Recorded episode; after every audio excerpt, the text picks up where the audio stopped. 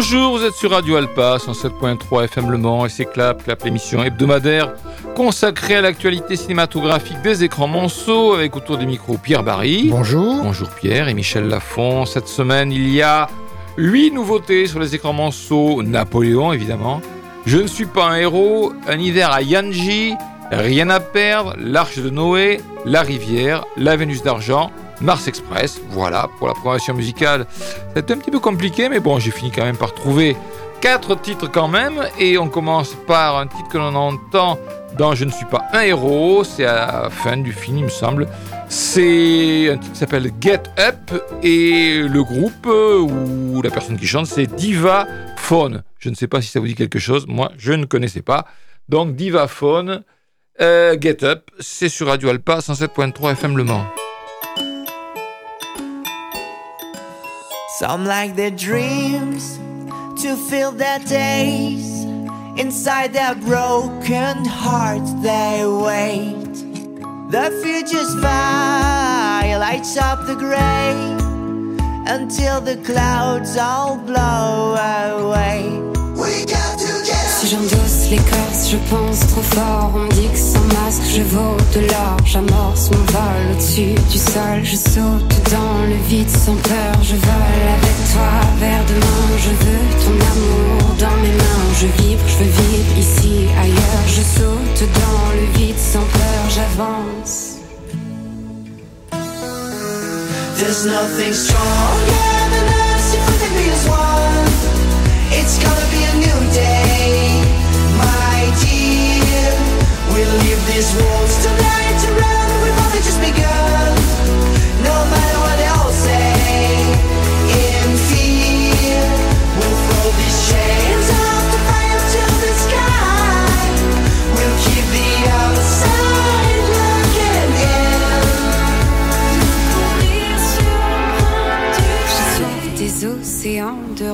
je rase les murs de simples choses, m'embrasse. Autour je trace ma terre brûlée, l'âme sous le feu pour faire le pas. Seuls les vrais, les frères sont là. C'est le jour du grand départ. Tu verras, je suis pas venue pour te décevoir. Je sais bien, ça pourrait prendre des années pour rien. Et puis tout pourrait bien s'effondrer demain. Si j'endosse l'écorce, je pense trop fort. On dit que sans masque, je vaux de l'or. J'amorce mon vol au-dessus du sol. Je saute dans le vide sans peur. Je vole avec toi vers demain. Glisse-moi des secrets dans les mains. Je veux vivre encore ici, ailleurs. Je saute dans le vide sans peur. J'avance. Love, love, to be strong. If we can be as one. It's gonna be a new day,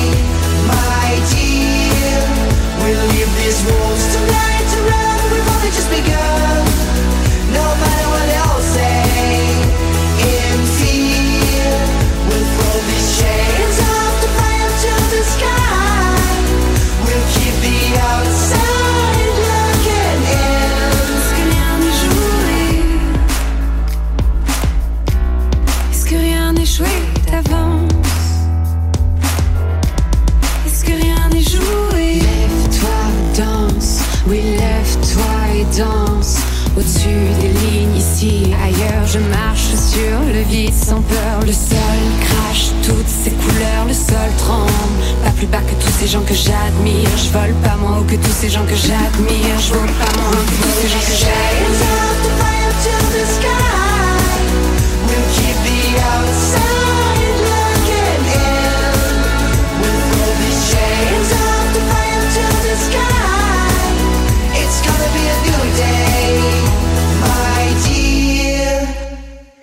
s'appelle euh, Get Up, euh, Divaphone et Léa Passi ou Paci, je ne sais pas, P-A-C-I. On aurait tendance à dire Paci si c'est italien, mais bon, passons. Voilà, on entend ce titre euh, à deux reprises dans le film Je ne suis pas un héros. Mais on commence notre semaine cinématographique avec évidemment Napoléon. Napoléon, le film de Ridley Scott qui dure 2h40 pratiquement, qui est proposé au Méga CGR, au Pâté Quinconce et au Colisée. Euh, Partout, il y a des séances en VF et bien sûr quelques-unes en VO. Et au Méga CGR, on peut même le voir en salle Ice. Je ne l'ai pas vu en salle Ice, mais c'est vraiment le genre de film pour les batailles, en tous les cas, qu'il faut voir dans ces salles, dans ce type de salle. Film de Ridley Scott, je le disais donc, réalisateur, scénariste, producteur britannique, né en 37. Il a commencé comme réalisateur télé. Son premier long métrage avait un rapport avec Napoléon, c'était en 77, Les Duellistes, avec Harvey Keitel et Keith Carradine. Et puis, et puis, et puis Ridley Scott, c'est quand même aussi Alien, le premier Alien, le huitième passager, c'était lui, avec Sigourney Weaver. C'est lui aussi 82, Blade Runner, avec Harrison Ford. Et puis après, bah, il y a d'autres films comme euh, Légende avec euh, Tom Cruise, euh, Traqué avec Tom Berenger, Thelma et Louise qui a marqué ses esprits aussi avec Susan Sarandon et Gina Davis. 92, c'était 1492, Christophe Colomb, le film sur la découverte de l'Amérique avec Gérard Depardieu. Et puis il y a également d'autres films comme Gladiator en 2000, Hannibal, qui était la suite du Silence des agneaux en 2001, La chute du faucon noir en 2002. Qu'est-ce qu'on va citer encore? Euh, Kingdom of Heaven avec Orlando Bloom. Alors, on va citer également American Gangster en 2007, euh, Robin des Bois en 2010, euh, Prometheus en 2012, Cartel, moi j'avais pas aimé Cartel, avec Michael Fassbinder et Cameron Diaz, euh, 2014, Exodus, Gods and Kings, l'histoire de Moïse en quelque sorte, 2015, Seul sur Mars avec Matt Damon, 2017, Alien Covenant avec Michael Fassbender, 2017, Tout l'argent du monde. 2021, Le dernier duel. Et 2021 encore, House of Gucci. Je vous ai pas tout cité, doit être son 28e film, ce film euh, Napoléon. Mais pour en savoir plus sur Napoléon, le synopsis et la revue de presse, c'est Pierre Barry. Oui, avec euh, les principaux acteurs Joaquin Phoenix qui joue Napoléon, donc, et Vanessa Kirby, Joséphine. Le synopsis, fresque spectaculaire. Napoléon, le film, s'attache à, l'ascension et à la chute de l'empereur Napoléon Bonaparte. Le film retrace la conquête acharnée du pouvoir par Bonaparte à travers le prisme de ses rapports passionnels et tourmentés avec Joséphine, le grand amour de sa vie. Alors il y en a très, il y a beaucoup de revues de presse, mais très peu ont aimé ce film. Ben en fait. oui. Il y en a que deux. Alors j'ai commencé par eux. Elle, avec Françoise Delbecq, un grand show à la flamboyante esthétique, à voir si possible sur écran XXL. Le point avec Philippe Gage. Oui, il y a un Ouais. pour et un contre au point. hein. Euh, non, j'ai que le Ah bon pour. moi. Bah oui, d'accord, pour. Napoléon est un film déroutant, mais régulièrement époustouflant visuellement, et dont certains plans inédits resteront gravés dans les mémoires. Et puis là, il y a ceux qui sont mitigés. Ouest France avec Sylvestre Picard. Malgré sa durée et sa qualité visuelle hallucinante, le film donne une impression d'inachevé. Bonne nouvelle, le réalisateur prépare une version de plus de 4 heures pour les plateformes. Là, faudra être courageux. Le Figaro avec Étienne Sorin, malgré des scènes de bataille spectaculaires, le, réalis- le réalisateur met en scène Joaquin Phoenix en empereur amoureux transi de Joséphine dans une vision réductrice de l'histoire. Le Parisien avec Renaud Baronian, très attendu, le portrait de l'empereur signé Ridley Scott et campé par Joaquin Phoenix laisse un sentiment mitigé entre mise en scène impressionnante et raccourcis historiques. Et puis ceux qui n'ont pas aimé sont quand même nombreux. Télé 7 jours avec Julien Barcillon. Cet Everest cinématographique, l'anglais Ridley Scott choisit aux antipodes de la géographie de l'attaquer par la face intime, l'amant tourmenté plutôt que le mythe. Ainsi en apprend-on davantage sur ses déboires conjugaux que sur son legs politique et plus sur son mépris de la vie humaine que sur son œuvre réformatrice, d'où un sentiment de survol, une impression d'inachevé accentuée par des ellipses en escadrille. La Croix avec Stéphane Dreyfus. Malgré des reconstitutions spectaculaires de bataille, la fresque de Ridley Scott élude la dimension politique du personnage pour s'attarder trop longuement sur sa romance tumultueuse avec Joséphine. Là, je pense que tu vas être euh, un petit peu d'accord, Ben oui. Michel. Le point par François Mali, Malier, pardon, empoté, parfois peureux et pleurnichard, une brute le reste du temps. C'est le portrait de l'empereur brossé par Ridley Scott dans son Napoléon. Une déception quand on se souvient que son tout premier film, Les Duellistes, en 77, inspiré du roman de Joseph Conrad, Le Duel, reste sans doute l'un des meilleurs jamais réalisés sur l'Empire. Marianne, avec Olivier De Bruyne, à l'arrivée, le film le plus attendu de l'automne hésite hélas entre plusieurs genres, le biopic, la chronique intimiste, le film de guerre à grands moyens et échoue sur presque tous les tableaux. Et enfin Télérama avec Jacques Maurice, hormis de spectaculaires batailles, Ce biopic lourdingue sur l'empereur aux bicornes est une aberration. Oh là Ben oui, oui, oui. Oui. C'est un biopic curieux, curieux parce que il y a un parti pris, euh, parti pris de n'évoquer en quelque sorte la carrière de Napoléon quasiment qu'à travers le prisme de sa relation avec Joséphine. Alors certes, euh, Ridley Scott est libre de ses choix, mais quand même, euh, ses choix sont très réducteurs. Par exemple, rien, mais rien de rien sur l'œuvre euh, euh, civile et politique accomplie par le personnage sous le consulat et sous l'Empire. Le film se concentre aussi sur quelques batailles emblématiques, Austerlitz, la Moscova, pourquoi la Moscova, je ne sais pas trop, et surtout Waterloo. Alors ça, les batailles, c'est le meilleur du film, en tout cas le plus spectaculaire.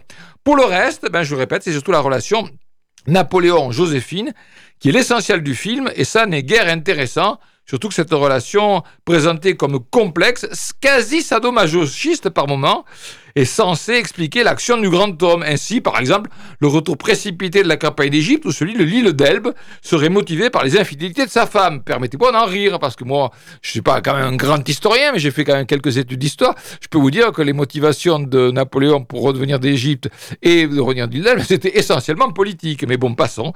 Et puis, euh, que dire de ces arrangements avec l'histoire, dont on voit mal l'intérêt? Euh, Que dire également de la fadeur des seconds rôles? Alors, en version française, en tout cas, ils n'ont aucune épaisseur.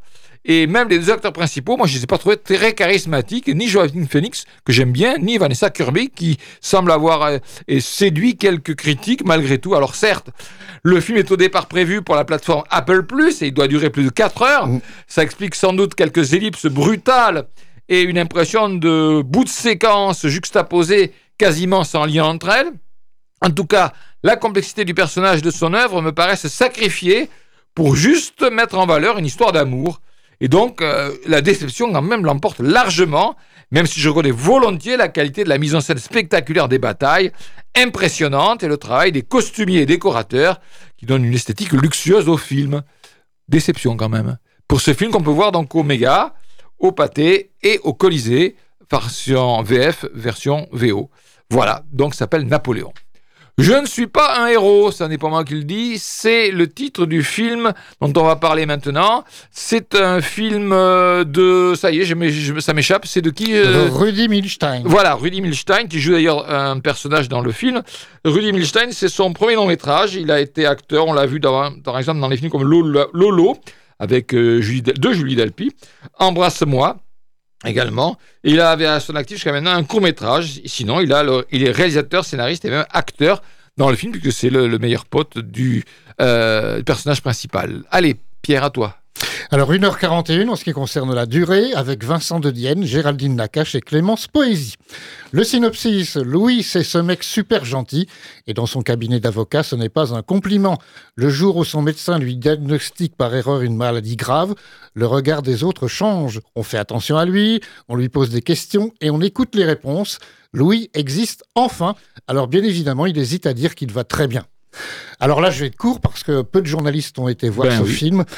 Le Parisien a aimé, la rédaction dans son ensemble, le dilemme moral de ce héros pas toujours altruiste est porté par un Vincent de Dienne au charme fou, entouré de second rôles savoureux. Télérama a aimé aussi Guillemette Odissino. Vincent de Dienne déploie sa fantaisie éberluée selon un joli tempo, à contretemps et face à deux tigresses, Clémence Poésie et Géraldine Nakache, formidable en militante qui n'a pas de temps à perdre en politesse. Ceux qui sont mitigés, le Figaro avec ES, Étienne Sorin. Étienne Sorin. Vincent de Dienne est parfait dans cette comédie sur le mensonge qui fait penser à Pierre Salvadori. Le scénario est moins irréprochable et le personnage de, Régal- de Géraldine Nakache, cancéreuse en rémission et vulgaire, est plus pénible que drôle. Le journal du dimanche avec Baptiste Thion. Pas si osé que cela, et un brin maladroite par endroits à l'image de son anti-héros, cette comédie nourrie d'influences anglo-saxonnes est néanmoins aussi drôle que touchante. Et puis celui qui n'a pas aimé, c'est Vince- Vincent, je sais pas, c'est un V, Vincent, je Co- sais pas. Non. Co- non Vincent Coapé, Vincent Coapé. Non. Véronique Coapé, Véronique Coapé. Ah, c'est une femme. Véronique Coapé. Alors, c'est pour Le Monde. oui. Elle n'a pas aimé. L'humour recherché à chaque réplique donne le sentiment d'assister à un one-man show. La réalisation paresseuse qui l'accompagne fait, hélas, l'impasse sur le cinéma. Voilà, donc euh, Je ne suis pas un héros, proposé par le Méga CGR et par le Pâté Quinconce. Ben, c'est l'histoire de Louis. Louis, c'est un jeune avocat stagiaire dans un grand cabinet euh, parisien. C'est un gars sympa, euh, toujours prêt à rendre service, mais il est totalement transparent aux yeux de ses collègues. Jusqu'au jour où, s'avançant quand même un petit peu, il annonce qu'il a un cancer. Alors aussitôt, bien entendu, le regard de tout le monde change sur lui, celui de ses collègues, notamment de sa supérieure, sa N plus 1, comme on dit, euh, celui de ses parents et euh, celui de son entourage en général. On lui confie même un gros dossier, celui de défendre les intérêts d'une grosse entreprise de l'industrie chimique, accusée par un collectif de victimes, mené par une jeune femme très pugnace, d'être responsable de nombreux cancers euh, des membres de ce collectif. Or, ben, il s'avère que ben, n'était pas malade. C'est pas une erreur de diagnostic, mais c'était tout simplement que le médecin s'était peut-être un petit peu trop avancé. C'est donc pas finalement vrai. Euh, il n'est pas malade et se pose alors à lui la question, le dilemme moral, rétablir la vérité et donc dire qu'il va bien ou s'enfoncer dans le mensonge. Et ben, il va choisir de s'enfoncer dans le mensonge. Je vous le dis tout de suite. C'est une comédie qui est marquée par un certain humour noir, en tous les cas dans un premier temps, euh, faisant même la part belle au cynisme de ses personnages. Un film sur les apparences où euh, comment mettre de côté ses principes pour séduire les autres et progresser dans sa carrière, par exemple. Bref, se conduire de façon immorale. Mais, mais Louis est tellement gentil qu'on ne peut que lui pardonner tant ses intentions sont bonnes. Voilà, donc la question est posée. Nos actions ou nos intentions définissent-elles ce que nous sommes? C'est la question que pose le film.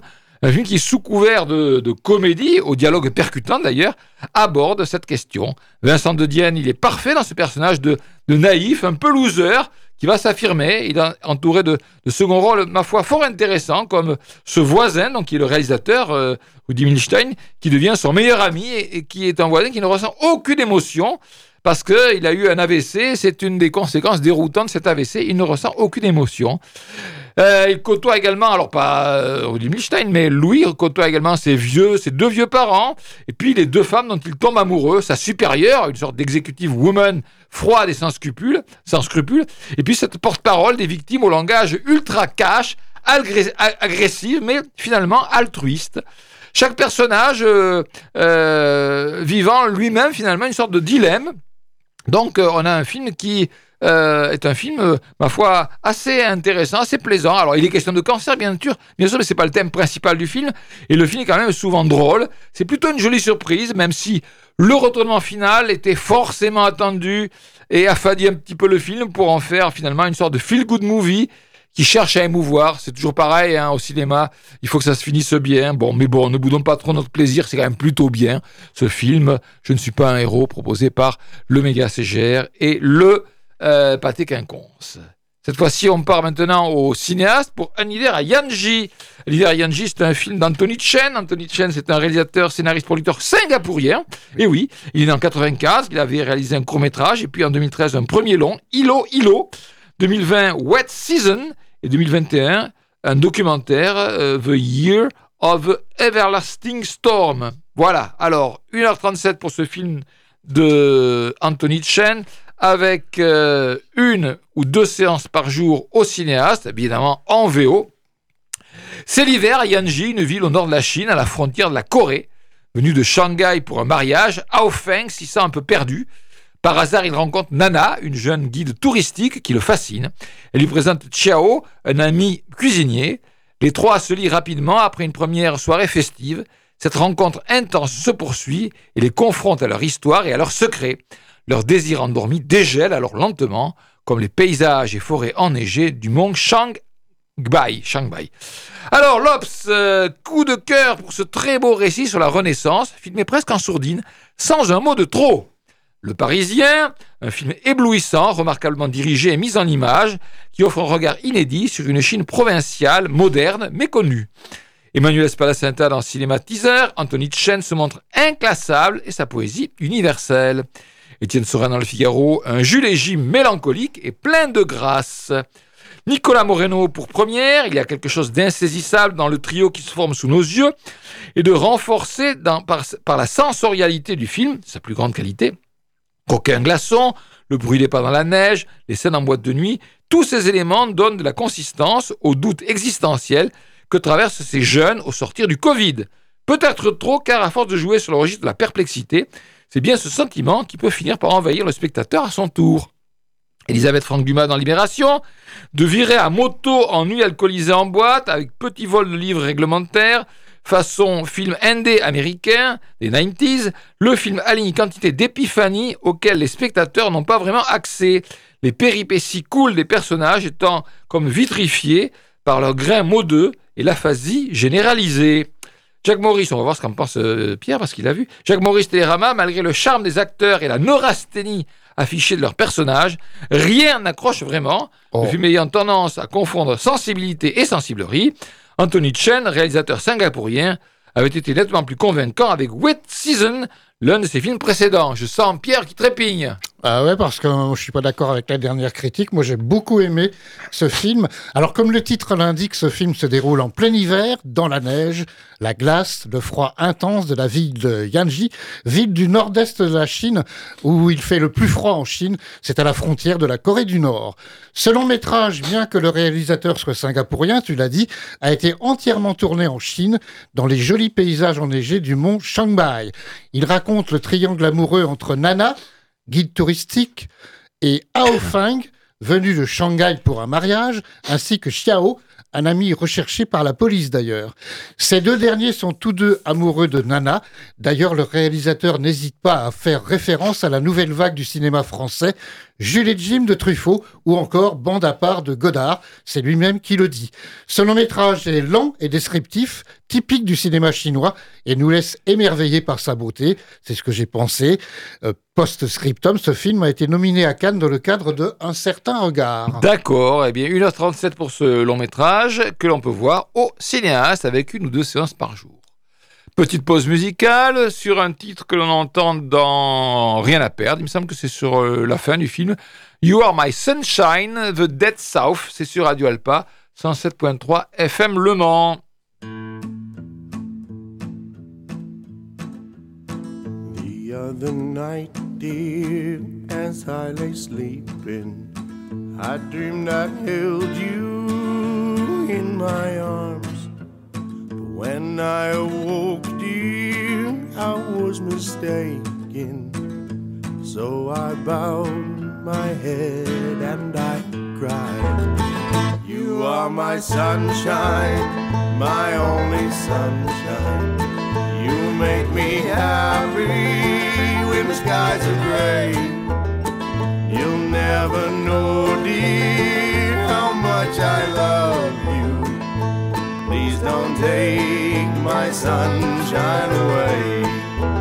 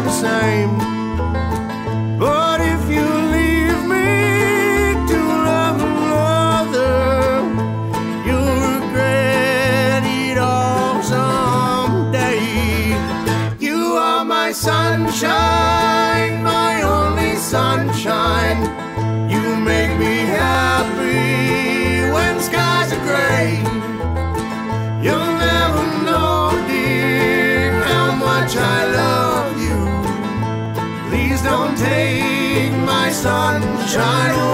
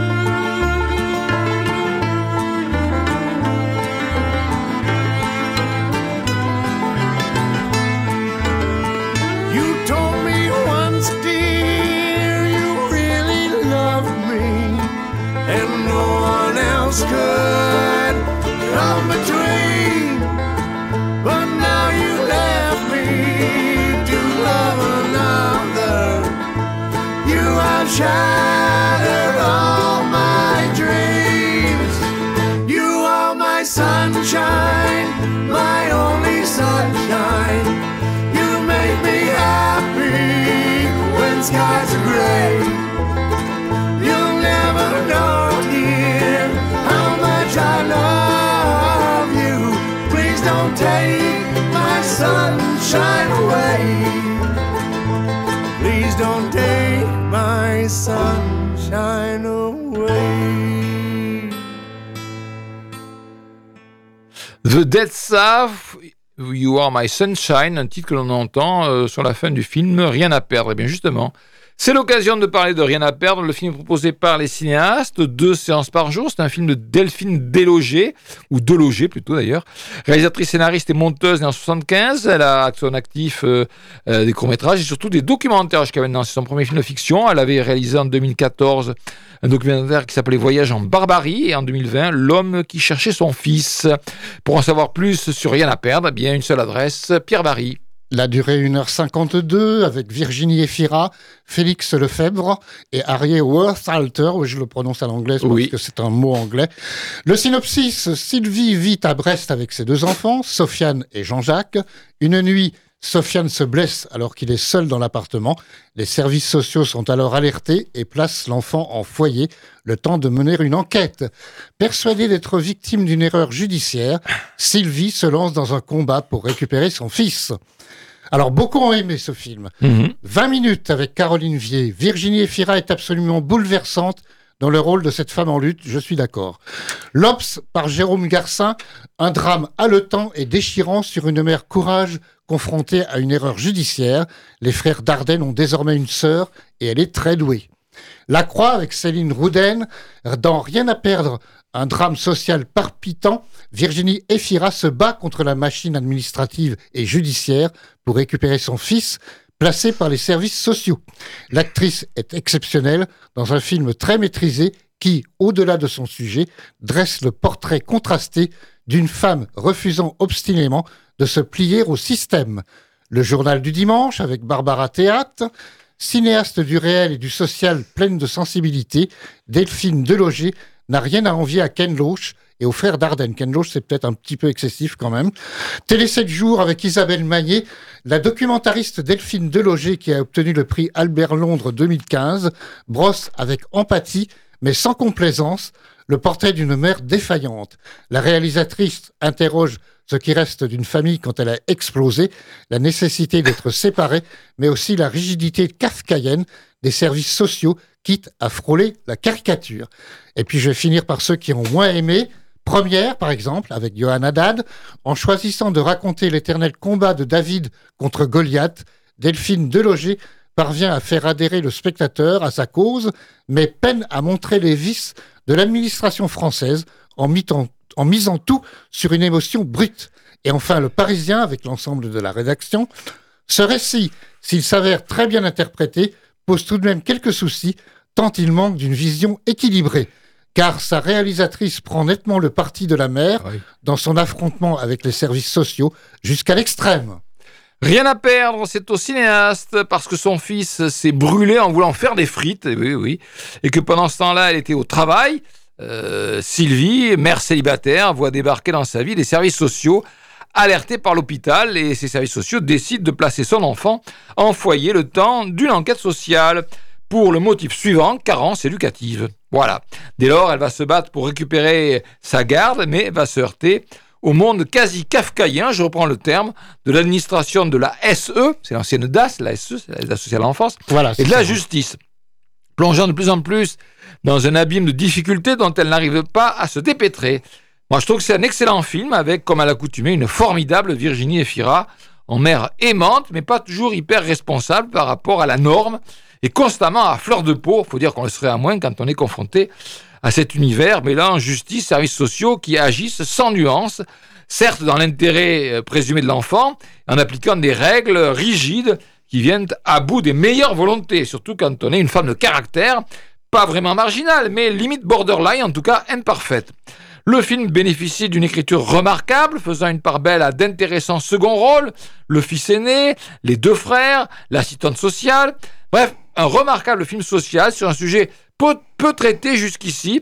Alors mon seul petit regret, alors tout petit, c'est la fin à laquelle, à laquelle j'ai moyennement euh, adhéré. Bon, je ne vais pas vous raconter, mais il fallait sans doute donner un peu d'espoir et éviter que la froide réalité ne triomphe. Mais à ce détail près, voilà un film euh, portrait touchant d'une famille fracassée par un incident qui n'aurait jamais dû euh, prendre de telles proportions. Un film souvent intense que je recommande, et pas que pour Virginie Efira, qui, une fois de plus, je le répète, est ex- exceptionnelle d'émotion. Pierre Alors, je suis d'accord avec les critiques. hein. Virginie Efira, au centre de l'histoire, a encore une fois démontré son talent. Difficile, en effet, d'interpréter euh, presque tout le film, d'ailleurs, la colère, le chagrin, la violence, même parfois d'une mère déchirée par l'enlèvement, entre guillemets, de son fils placé en foyer. Et c'est ce qui m'a un peu embêté dans ce film, les scènes presque incessantes de violentes disputes et de violence, même parfois tout court. Les rôles sont pourtant justes, des enfants par exemple, Sofiane et Jean-Jacques, à Mademoiselle Henri, interprétée par India R, celle qui, envoyée par l'ASE, tu l'as dit, l'aide sociale à l'enfance, retire l'enfant du foyer familial. Un film âpre donc sur la façon dont une mère élève ses enfants sans mari, et il y en a beaucoup de nos jours. Et puis la fin du film vous surprendra pour vous inciter à y aller quand même. Voilà, ça s'appelle Rien à perdre, c'est au cinéaste, deux séances par jour. Et si vous êtes fan de Virginie Fira, vous irez forcément, parce qu'elle est encore une fois de plus Ah oui, exceptionnelle. tout à fait, tout à fait. L'Arche de Noé. L'Arche de Noé, c'est un film qu'on peut voir uniquement au Pâté Quinconce. C'est un film de Brian Marciano, acteur, réalisateur, scénariste français. C'est son premier long métrage. Auparavant, il a réalisé des épisodes de série. Euh, L'Arche de Noé, c'est Pierre qui vous en parle. Alors, 1h45, un film de Brian Marciano avec Valérie Lemercier, Finnegan Oldfield et Elsa Gage. Synopsis. Une association accueille des jeunes LGBT mis à la rue par leur famille. Derrière l'apparente comédie, les excès, l'envie de s'affirmer se cachent des vies brisées. Tous ont cette furieuse envie d'exister, de trouver leur place dans la société. Ici, ils ont six mois pour trouver un travail, un logement et s'accepter comme ils sont. Une course contre la montre durant laquelle Noël, au féminin, qui dirige l'association, et Alex, qui l'aide dans sa mission, sont également renvoyés à leurs propres failles et s'interrogent sur leur motivation à aider les autres. Beaucoup de journalistes ont aimé. Je commence par positif avec Yann Tobin. La construction dramatique a beau être convenue, prise de conscience, empathie, tension, crise, jusqu'au climax diluvien climax pardon, diluvien qui justifie le titre. La mise en scène trouve la bonne distance entre le réalisme immersif et une forme de stylisation, couleur, musique qui fait passer les excès du récit. L'Obs avec Sophie Grassin, le tandem Oldfield-Le Mercier a du jus et derrière le burlesque, une poignée de personnages, tous en représentation, portés par des acteurs inconnus et bouillants, suscite peu à peu l'émotion. Le journal du dimanche avec Stéphanie Belpêche. Malgré une mise en scène classique au service d'un scénario cousu de fil blanc, ce drame pédagogique touche par les témoignages poignants de ces adolescents parfois menacés de mort et le portrait sans détour des bénévoles qui se retroussent les manches. Télé 7 jours avec Isabelle Maillet. Si le trait est appuyé, les dialogues enlevés et des personnages concrets avides d'exister, dans l'outrance parfois, mais toujours avec humour, font la réussite de cet arche de Noé débordant de vie qui ne délivre qu'un message abandonnez vos préjugés. Et enfin, Télérama qui a moins aimé avec Louis Guichard, même la grande Valérie Mercier, Le Mercier, en patronne bipolaire de l'association, le talentueux Finnegan Oldfield et la singulière Elsa Gage, révélés par la série Drôle, finissent eux aussi par s'y perdre. Ça s'appelle L'Arche de Noé, c'est proposé par le euh, cinéma Pâté Quinconce. Donc envoyé sans doute contre son gré pour effectuer ses travaux d'intérêt généraux dans une association s'occupant d'un foyer d'accueil pour LGBT en difficulté, eh bien euh, en difficulté parce qu'ils sont rejetés par leur famille et euh, souvent à la rue, hein, Alex découvre des jeunes de son âge. Et donc ces jeunes sont hébergés dans ce foyer pour six mois afin de préparer leur réinsertion dans la société, le temps de trouver un travail, un logement et retrouver l'estime de soi. Il est accueilli par Noël, une maîtresse femme qui qui gère cette maison avec ses salariés, ses bénévoles et donc surtout ses jeunes en détresse. C'est un film dont on voit clairement les bonnes intentions. Ces intentions, c'est évoquer les situations difficiles de ces jeunes en plein désarroi. Mais le scénario, moi, je trouve, part un petit peu dans tous les sens. En voulant composer une sorte de panel représentatif de ces jeunes, hésitant souvent entre moments de franche comédie et d'autres beaucoup plus dramatiques. Le film, je trouve, multiplie les maladresses à trop vouloir bien faire, d'une impression un petit peu de film bordélique, sans doute très bien documenté, mais dérivant, me semble-t-il, parfois vers la caricature d'un côté prévisible du cheminement des personnages. Donc sur le thème fort du rejet des LGBT par leur famille et la possibilité offerte de se reconstruire, il y avait sans doute, à mon avis, mieux à faire. Question de scénario que j'ai trouvé trop maladroit, plus que de casting, parce que le casting, euh, les acteurs sont justes. La sincérité évidente de l'auteur ne suffit pas pour me combler complètement. Ça s'appelle L'Arche de Noé, et c'est donc possible d'aller voir ce film au Pâté Quinconce. Par contre, si vous voulez voir La Rivière, c'est au cinéaste. Ce film, La Rivière, c'est un documentaire. La rivière n'a pas droit à une séance tous les jours, donc il faudra attendre maintenant dimanche pour aller le voir. Cette rivière, c'est un documentaire de Dominique Marché. Dominique Marché, réalisateur scénariste euh, français, bien entendu. Il a auparavant réalisé d'autres documentaires. En 2009, Le Temps des Grâces. En 2013, La ligne de partage des eaux. Et en 2017, Nul homme n'est une île. J'avoue n'avoir, je pense, vu aucun de ces documentaires. 1h44 pour la rivière, on est entre Pyrénées et Atlantique, donc dans mon pays, coulent des rivières puissantes qu'on appelle les gaves. Oui, je confirme. Les champs de maïs les assoiffent, les barrages bloquent la circulation du saumon, l'activité humaine bouleverse le cycle de l'eau et la biodiversité de la rivière. Des hommes et des femmes tendent leur regard curieux et amoureux vers ce monde fascinant, fait de beauté et de désastre. Qu'en pense la presse? Eh bien, Luc Chessel dans Libération déclare Dominique Marché invente des façons de regarder son insaisissable sujet par l'intermédiaire du regard de ceux qui, à leur façon précise, l'observent et s'en occupent. Elles correspondent aux formes potentielles successives d'un cinéma radicalement écologique. Vincent Austria, l'humanité, avec ses explorations sur le terrain, entrecoupées de majestueux et généreux panoramiques sur ces cours d'eau encore un peu sauvages, Dominique Marché s'affirme comme le chef de file du documentaire écologique en France. Céline Rouden dans La Croix, dans un documentaire sensible, Dominique Marché, traque derrière la beauté d'une nature originelle les changements invisibles qui menacent son écosystème. Jean-Baptiste Morin dans Les Inrecuptibles, grâce à la parole des êtres humains qui vivent et travaillent sur ou dans ces rivières, il décrit la destruction d'un paysage sans jamais juger ni condamner personne, même si la puissance de certains lobbies est dénoncée, comme celui de l'hydroélectricité, de la pêche intensive ou de l'agriculture du maïs dans l'estuaire de l'Adour, La rivière est un très beau film. Jérémy Couston, Télérama, le documentariste Dominique Marché suit avec sensibilité des Bernais qui luttent souvent seuls pour contenir l'assèchement de leurs torrents et protéger la biodiversité. Ouest France, un film engagé, mais desservi par sa forme trop scolaire.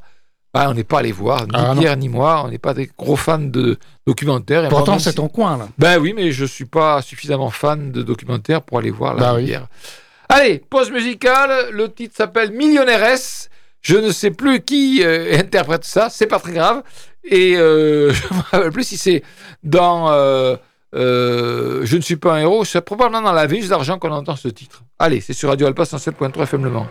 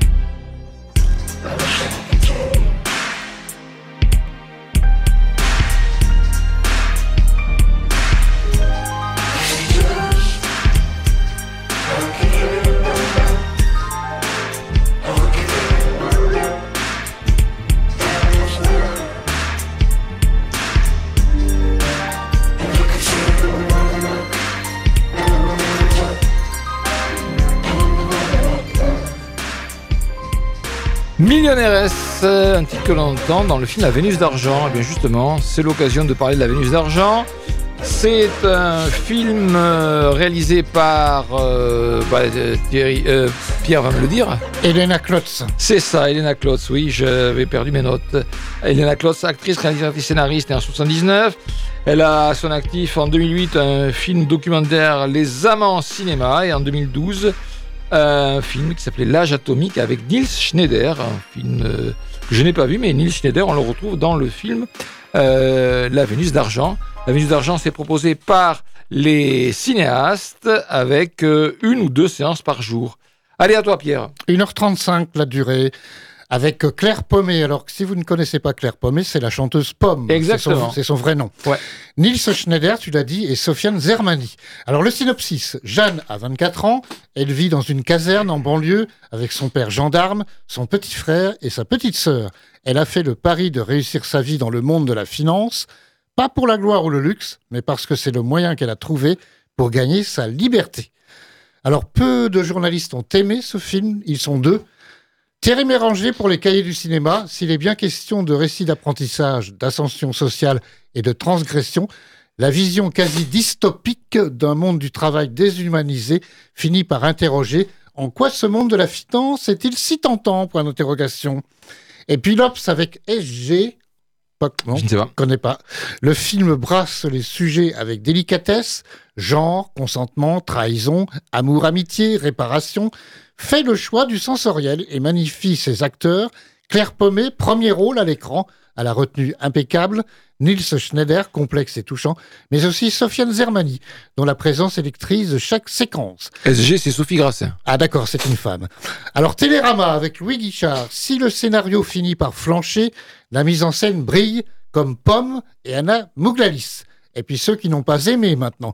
La rédaction du Parisien, la Vénus d'argent multiplie les séquences contemplatives dans lesquelles Jeanne traverse la ville, mais on reste vraiment sur sa fin, avec l'impression de ne pas avoir compris grand-chose, à part le titre du film qui fait référence à la figure de proue des Rolls-Royce. Oui, c'est la statue qu'il y a sur le radiateur à l'avant. Libération par Sandra Onana, Elena Klutz plonge la chanteuse et comédienne Claire Pommet dans un thriller sur la finance, prisonnier d'un esprit sentencieux et d'une joliesse de surface. Enfin, première avec Thierry Chaise, le mélange d'onirisme et de réalisme qui fonctionne à l'image ne se déploie jamais dans les dialogues ou les situations qui frisent souvent le ridicule involontaire. Mais la Vénus d'argent a un atout majeur, l'apparition d'une actrice comme un surgissement, la chanteuse Pomme, qui fait ses débuts sous son vrai nom et illumine chaque scène de son jeu où limpidité et intensité ne font qu'un. Ça s'appelle La Vénus d'argent, c'est proposé par les cinéastes avec une ou deux séances par jour. Jeanne, c'est la fille d'un gendarme, elle a toujours vécu en caserne avec son père, son petit frère et sa petite sœur.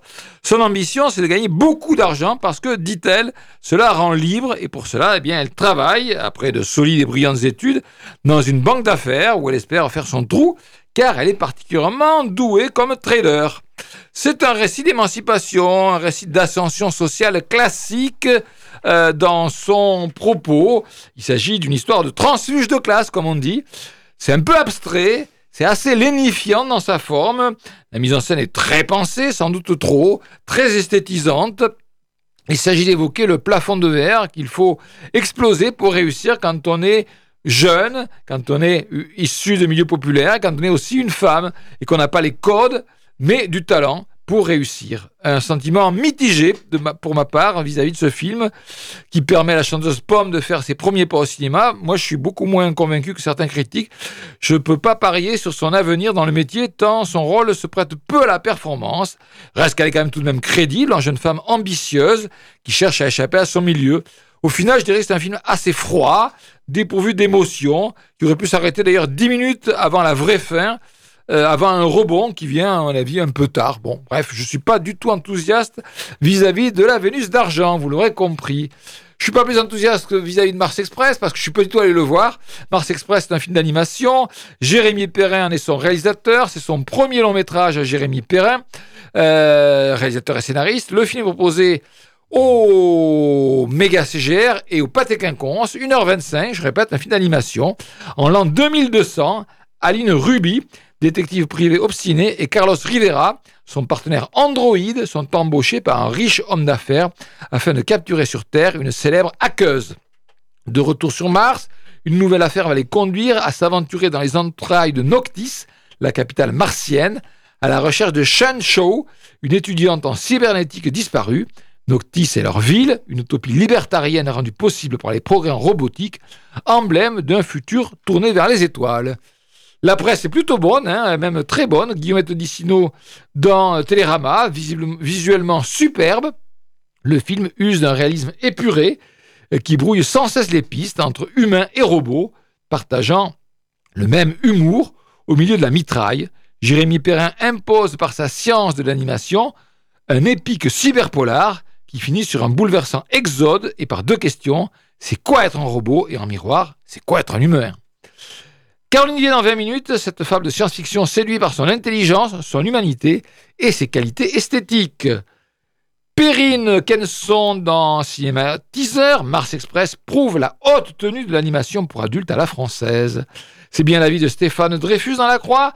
Rare incursion dans la science-fiction d'un film d'animation français, Mars Express de Jérémy Perrin offre une belle réflexion teintée d'action et d'humour sur la place des robots dans le monde de demain. Baptiste Thion, le journal du dimanche, un récit emballant sur la forme, audacieuse et maîtrisée, comme sur le fond. Lélo Jimmy Battista dans Libération, en jouant à la fois avec le futur lointain, l'histoire se passe en 2200, et le présent proche, l'ultra précis et le nébuleux, le film de Jérémy Perrin s'assure de toujours tenir debout dans 50 ans, comme les romans de Philippe Cadic.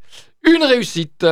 François Léger dans Première, le vertige survient autant par la mise en scène, les, séquences d'action démentes, comme les moments calmes sont filmés avec la même maniaquerie, que par une patte visuelle assez inimitable, à la jonction d'un réalisme glacial et d'exagération typique de la japanimation. Après ça, la SF française ne sera plus jamais la même. Le Parisien, annoncé de longue date, ce film d'animation de science-fiction se décline sur une charte graphique assez classique et sans grande inventivité, proche de la ligne claire, et son scénario rappelle un peu trop les grands fondements de Blade Runner. Ni Pierre ni moi ne sommes allés voir Mars Express, on n'est ni, ni fan de films d'animation, et lui encore moins de science-fiction, je crois bien. Bah, tout à fait. oui. Voilà, eh ben c'est tout pour cette semaine. Allez, un petit morceau de un titre qui s'appelle Je n'étais qu'un rêve, la, le groupe Amour Océan sur Radio Alpa 107.3 FM Le Mans. Si euh, je veux bien lancer le truc, parce que là j'ai un problème avec ma souris. Ah. Donc je ne sais pas qu'est-ce qui se passe, pourquoi la souris ne veut pas marcher. Donc euh, je vous dis tout en direct. Je sais pas, elle parle dans tous les sens cette souris. Qu'est-ce que c'est cette histoire-là? On va, Bon, bah, on va écoutez, peut-être pas euh, pouvoir écouter. je ne sais pas, Je, je ne renonce jamais, moi, mais c'est bizarre cette souris. Donc, qu'est-ce qui lui arrive? Ah Ouais, bon, non, mais ça y est, ça va venir. Hop, donc, hop, ça y est, j'ai trouvé le C'est parti.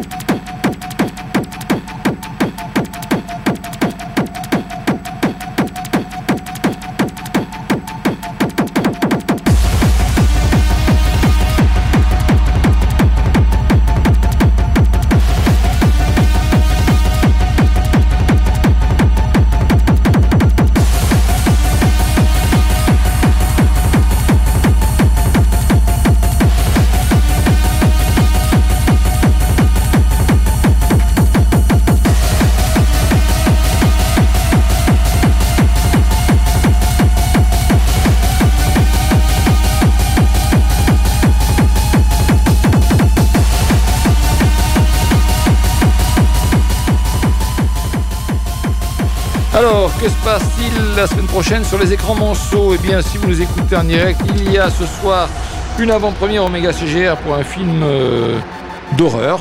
Thanksgiving, la semaine de l'horreur. Ben là, tout est dans le titre. hein. C'est quand même un spécialiste de la question qui réalise, c'est Eli Roth. Sinon, dimanche, c'est la journée de Wish, Achat et la Bonne Étoile. Donc, c'est le Disney, enfin le Disney, le euh, studio Disney euh, de, des fins d'année. Alors, 11h et 14h au Colisée, 11h et 13h30 au Méga et 16h au Pâté Quinconce pour ce film d'animation Wish, Achat et la Bonne Étoile. Sinon, les films à l'affiche la semaine prochaine, La Tresse de Laetitia Colombani. Je l'ai vu, alors je regrette de l'avoir vu en VF parce que la VF est vraiment pas terrible. Ce qui fait que ça m'a peut-être gâché la qualité du film, mais bon, j'irai pas le revoir en tous les cas. Sinon, il y aura Le Temps d'aimer de Catel qui les verrait. Ça doit être intéressant ça avec Anaïs de, Mistier, Oui. de Moustier et Vincent Lacoste. Perfect Day de Wim Wenders. Conan de Bertrand Mandico. Alors Conan, Bertrand Mandico, ça, euh, je vous le dis, je, vous le dis, euh, il n'y a pas de problème, je n'irai pas le voir parce que Bertrand Mandico et ses films, c'est vraiment de l'arrêt, c'est pur et dur. Il y aura aussi Les filles vont bien, un film euh, euh, espagnol, je crois, qui sera proposé par les cinéastes. Il y, en aura peut-être d'autres, comme un film qui s'appelle Dumb Money avec Seth Rogen, mais ça, je ne peux pas vous le garantir. En tous les cas, voilà les films à l'affiche. La Tresse, Wish, Achat et la Bonne Étoile, c'est un dessin animé ça. Le Temps d'aimer, Perfect Days, Conan, euh, Thanksgiving, la semaine de l'horreur, les filles vont bien. Voilà, on aura de quoi faire la semaine prochaine. Cette semaine, Pierre, tu recommandes Ah bah attends, euh, avant je voudrais Ah oui, dire que si, lundi, lundi prochain à 19h, dans le cadre du festival aux écrans du réel, vous allez rencontrer Mathieu Amalric après les deux premiers volets à 19h. Il sera là à 21h, puis ensuite projection à 22h du troisième volet de Zorn. Oui, c'est un documentaire sur un jazzman. Oui, c'est ça. Voilà. Alors, pour ces paysages et sa sensualité des scènes d'amour, je vous convie à aller voir un hiver à Yanji. Eh bien, moi, je vous confie, vous convie à aller voir Rien à perdre parce que Virginie Efira est époustouflante. Voilà. Allez, sur ces bonnes paroles, on va vous souhaiter une excellente semaine cinématographique et on se retrouve la semaine prochaine sur Radio Alpa 107.3 FM Le Mans. Au revoir.